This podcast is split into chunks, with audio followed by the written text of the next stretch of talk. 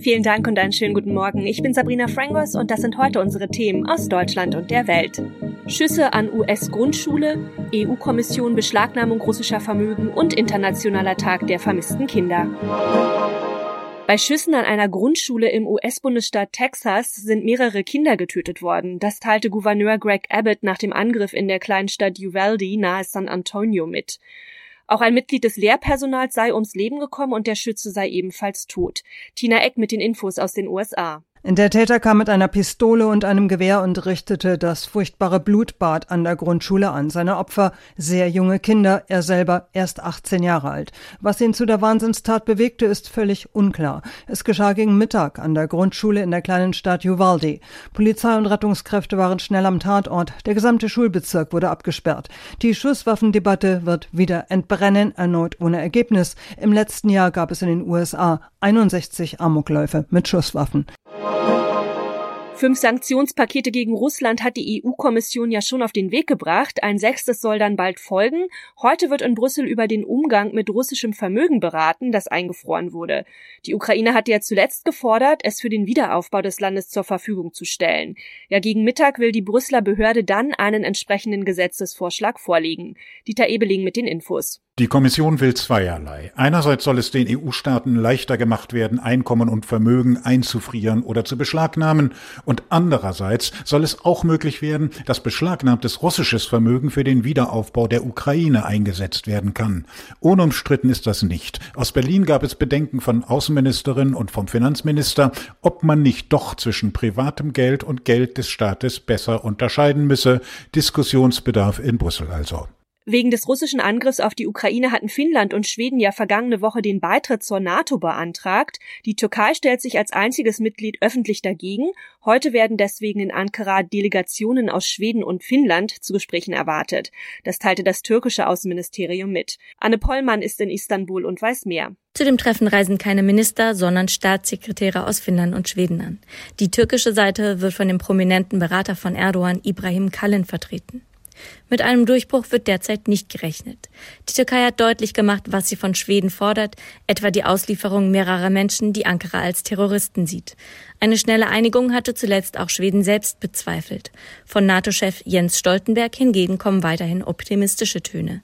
Eine Einigung sei weiterhin möglich, die Sicherheitsbedenken von Ankara müssten aber ernst genommen werden. Auch nach 15 Jahren bleibt das mysteriöse Verschwinden der kleinen Maddie McCann international von großem Interesse. Die Eltern von Madeline geben nicht auf und klammern sich an den Gedanken, dass ein Wiedersehen mit ihrer vermissten Tochter doch noch möglich bleibt.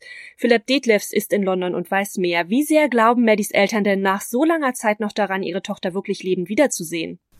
Ja, die beiden haben selbst gesagt, dass die Wahrscheinlichkeit zwar gering ist, aber die Hoffnung, die sei immer noch groß. Wir haben die Hoffnung nicht aufgegeben, dass Madeline noch immer am Leben ist, haben ihre Eltern Anfang Mai geschrieben. Natürlich wissen sie, dass die Chance gering ist, aber solange die Ungewissheit herrscht, muss man eben an diese kleine Chance glauben. Und ich schätze, andere Eltern würden das ganz genauso machen. Natürlich ist es aber auch wichtig, endlich mal Gewissheit zu haben und überhaupt mal rauszufinden, was mit Maddie passiert ist. Das ist ja 15 Jahre später immer noch völlig unklar. Ins Visier der Ermittler ist ja inzwischen ein 45-jähriger Mann aus Deutschland geraten, der lange in Portugal gelebt hat, wo Maddie ja verschwunden ist. Gibt es denn da irgendetwas Neues? Nein, in den letzten Wochen hat sich da offenbar nicht viel getan. Der Verdächtige sitzt ja derzeit in Niedersachsen im Gefängnis. Er verbüßt dort eine Haftstrafe wegen Vergewaltigung einer 72 Jahre alten Frau. Die deutschen Ermittler sind sich ziemlich sicher, dass dieser Mann mit dem Verschwinden von Maddie zu tun hat. Es gibt in der Sache viele Hinweise, aber es gibt keine geschlossene Beweiskette. Das heißt, es gibt bisher auch keine Anklage gegen den Mann. Es wird momentan auch noch in anderen Fällen gegen ihn ermittelt, wegen mehrerer Sexualstraftaten. Und diese Ermittlungen, die können nach Ansicht der Staatsanwaltschaft Staatsanwaltschaft noch sehr, sehr lange dauern. In unserem Tipp des Tages geht's um Urlaub. Feiertage, Brückentage, Wochenende. Für viele Familien fühlt sich das natürlich so ein bisschen wie Mini-Urlaub an. Da kommt man ganz schnell mal auf den Gedanken, ja, einfach für ein paar Tage an die See, in die Berge oder eben zur Verwandtschaft fahren. Das heißt dann aber auch, die Züge und die Straßen, die könnten recht voll werden. Thomas Bremser hat sich schlau gemacht. Was sagt denn eigentlich die Bahn? Wo wird es voll in den kommenden Tagen? Ja, das sind vor allem die Strecken zu Ausflugszielen und auch generell beliebte Strecken, also Hamburg-München oder NRW-Berlin. Die Bahn will 50 Sonderzüge einsetzen in den nächsten Tagen, sagt Sprecher Achim Staus. Wir empfehlen vor der Reise nochmal im Internet die gebuchte Verbindung zu checken. Wir empfehlen auch Sitzplatzreservierung, vor allem wenn man mit Familie und Gepäck unterwegs ist. Und ein guter Tipp ist auch, nochmal in die Auslastungsanzeige auf bahn.de oder im DB Navigator zu schauen. Diese Anzeige ist aber immer nur eine Prognose. Keiner weiß, wie voll es am Ende wird. Ja, gut möglich, dass auch einige auf die Bahn umsteigen, weil der Sprit ja so teuer geworden ist. Trotzdem spricht auch der ADAC von vollen Straßen am Wochenende. Was empfehlen denn die Experten? Ja, am besten nicht direkt heute Nachmittag losfahren und am Sonntagnachmittag zurück. Wenn es geht, am späten Abend oder am frühen Morgen, da ist weniger los. Die ersten richtig vollen Straßen erwartet der ADAC dann auch heute zwischen 13 und 19 Uhr. Freitag soll es schon leerer werden. Generell wird deutlich mehr los sein als in den vergangenen zwei Jahren, weil wegen Corona jetzt ja ähm, viel mehr möglich ist. Auch in Österreich und der Schweiz ist Feiertag morgen und aktuell gibt's rund 1000 Baustellen. Und wenn man nun ein paar Tage ins Ausland fliegen möchte, was sollte man da beachten? Auf jeden Fall rechtzeitig am Flughafen sein. In Köln-Bonn gab schon Anfang der Woche chaotische Zustände, auch weil es dort am Personal mangelt. Auch andere Airports sind davon betroffen. Also lieber drei, vier Stunden vor dem Abflug dort sein. Auch wenn Corona bei uns aktuell keine große Rolle spielt, in anderen Ländern könnte das anders sein. Am besten auf der Corona-Warn-App das Reiseland eingeben. Da steht dann, ob der digitale Impfpass gültig ist. Und beim Auswärtigen Amt erfährt man, welche Regeln im Ausland gelten. Und das noch was für Filmfans. In dieser Woche kehrt nämlich Tom Cruise nach über 30 Jahren als Fliegerpilot Maverick zurück in die Kinos. Außerdem gibt's eine neue Geschichte vom Immenhof und ein spektakuläres Täuschungsmanöver aus dem Zweiten Weltkrieg. Thomas Bremser weiß mehr. Sie fliegen wieder, die Fliegerasse der Eliteflugschule Top Gun. Jeder hier zählt zu den Besten, die es gibt. Wer soll uns noch was beibringen? Captain Pete Maverick Mitchell. Mehr als 30 Jahre nach dem Kultfilm kehrt Tom Cruise zurück in Top Gun 2 Maverick. Der hat nach wie vor seine Probleme, sich unterzuordnen und wird versetzt an seine alte Schule. Dort soll er den Nachwuchs ausbilden.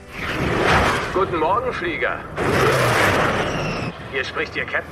Die Mission, das schwer geschützte Nuklearprogramm eines fremden Landes zu zerstören. Wenn du da oben nachdenkst, bist du tot. Glaub mir. Top Gun 2, ein moderner Actionfilm mit viel Nostalgie. Guten Morgen. Cagliostro? Ruf den Arzt. Cagliostro braucht Hilfe. Schnell! Gift? Das kann ich sagen. Es ist wieder einiges los auf dem Pferdegestüt Immenhof. In das große Versprechen entgeht das teure Rennpferd Cagliostro knapp dem Tod. Der Besitzer, gespielt von Heiner Lauterbach, will trotzdem weiter Preise gewinnen. Das Triple. Nur darauf kommt es an. Bei dem sind nicht nur seine Haare, sondern auch sein Verstand ausgefallen. Pferdepflegerin Lou haut mit dem Millionenpferd ab und versteckt sich. Der neue Immenhof-Teil, ein Pferdefilm für die ganze Familie. In jeder Geschichte gibt es das, was man sieht und das, was verborgen ist. Das gilt insbesondere für Geschichten aus dem Krieg. Der Spionage-Thriller Die Täuschung zeigt eine wahre Geschichte aus dem Zweiten Weltkrieg. Die Briten wollen den Nazis vorgaukeln, an einer anderen Stelle einzufallen, doch der Trick ist äußerst komplex. Nun, ich würde sagen, wir fangen mit dem einfachen Teil an und versuchen, eine Leiche aufzutreiben. Colin Firth spielt den Drahtzieher einer Täuschung, die in die Geschichte einging und für spannende Kinounterhaltung sorgt. Das war's von mir. Ich bin Sabrina Frangos und ich wünsche Ihnen noch einen schönen Tag. Bis morgen.